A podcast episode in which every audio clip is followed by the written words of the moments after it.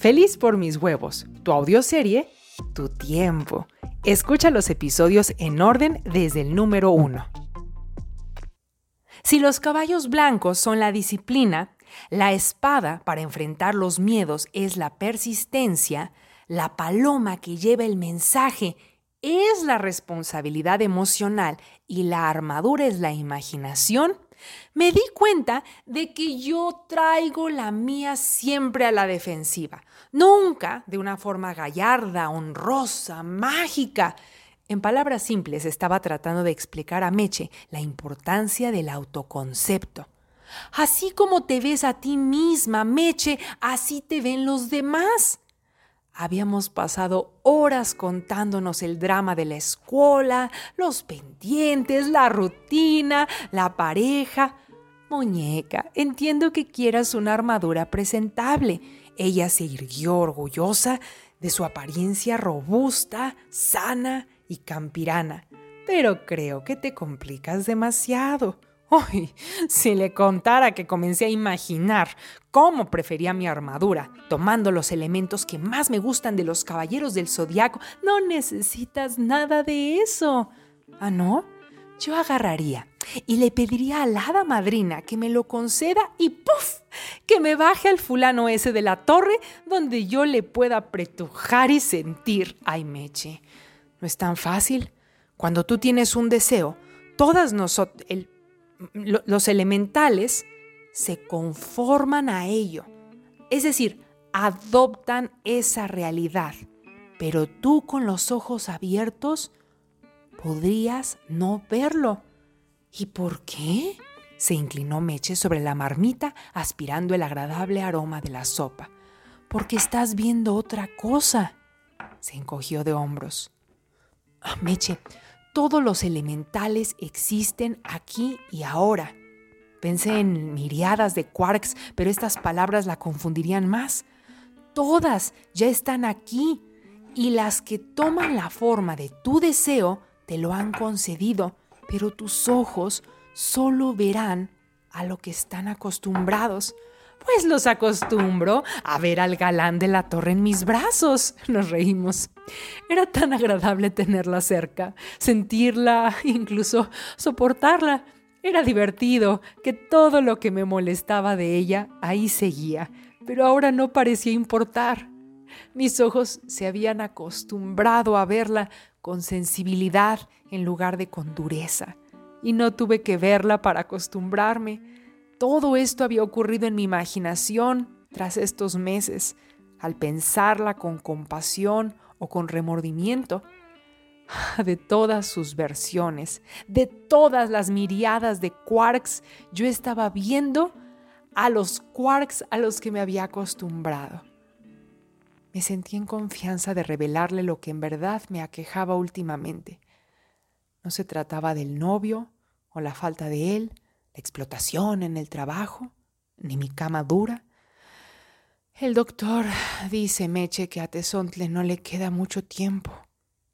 Meche me miró, miró hacia Tesontle, Tesontle la miró, y luego me miró a mí. Meche me miró nuevamente y se echó a reír. pero, pero si este solo tiene que aprender a renacer de las cenizas. Algo se encendió en mi interior esperanza. ¿Tú crees, Meche?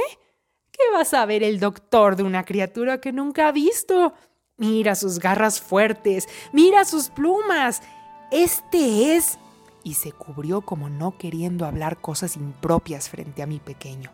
Este es hijo bastardo del dragón y su primo de la China. ¿Y quizá alguna tía Fénix? Ay, ¿tú crees, Meche? No sé qué me pasaba, escuchando cuentos de bruja con los ojitos encendidos, queriendo que me convenciera de que poseía la verdad absoluta. Pero, pero el doctor es el doctor. ¿A quién escuchar? A mi metaframework, dijo mi voz interior que sonó como el David. Gracias, David, dije mentalmente. Caray, cómo se había enriquecido mi vida desde que podía tener estas conversaciones. Por algo dicen que la respuesta no está allá afuera. Ok, ok, dije, y frunció el entrecejo tratando de comprender mi expresión. Ah, ah, ah, bene, bene, le dije en italiano. Enséñame pues, Meche. ¿Qué cosa? dijo cubriendo la olla cautelosamente ante mi entusiasmo. Todo. Todo lo que sepas hacer con lo que hay aquí. y señalé mi cabeza. Anda, pues. Ve a casa, hada sepulturera, duerme y mañana vente por acá. Ah, mañana tengo que trabajar. No me digas a mí. ¿Quieres o no? Sí. Pues haz espacio.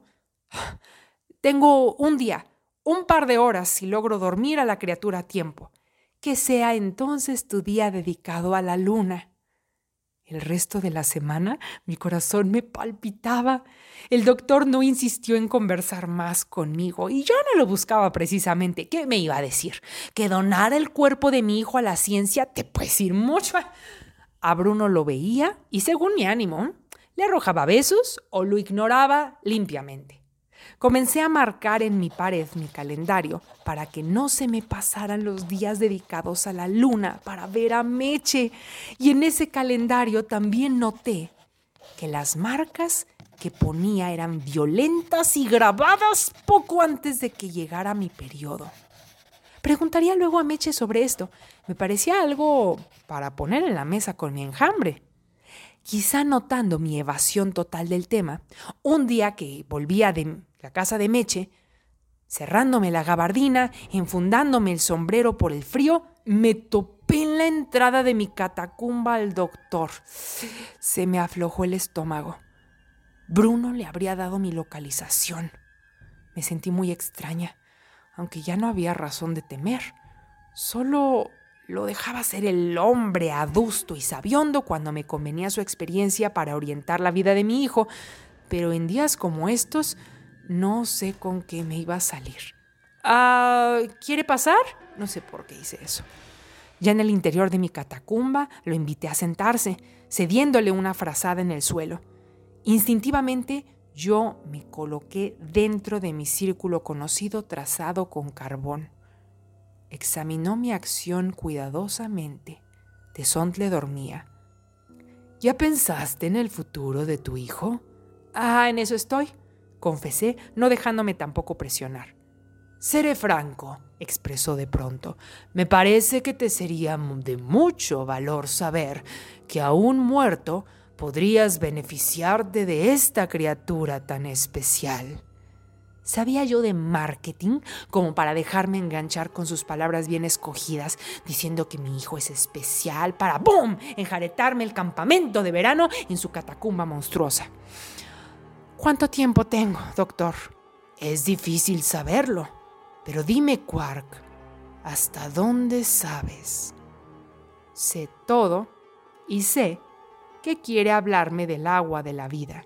Y pensé para mis adentros, no se va a beber la sangre de mi retoño ni que esta fuera la entrevista con el vampiro. Cambió de color su rostro, palideció, bajó lentamente la vista como tratando de recomponerse. Yo nunca había experimentado esto que llaman equilibrio de poder. Cuando uno cambia el framework del otro para obtener lo que uno prefiere. ¡Ay! Tengo que hacer un enjambre sobre esto. ¡Está buenísimo! Se puso de pie con dignidad. Ya se iba. Recorrió con la vista mi habitación. Me levanté para acompañarlo, como si fuera yo la gran señora en su mansión que escolta las visitas.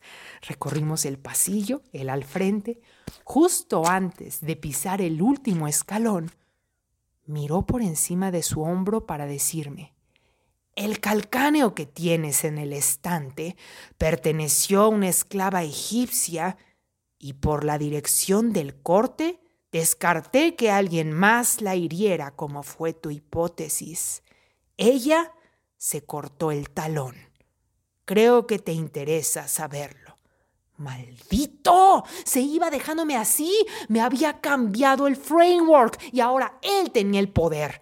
Volteó como para regocijarse en mi rostro perturbado y lo único con lo que se topó fue mi inclinación de cabeza en señal de despedida, llevándome la mano a la ala del sombrero como hacen los vaqueros, al ala de su sombrero café.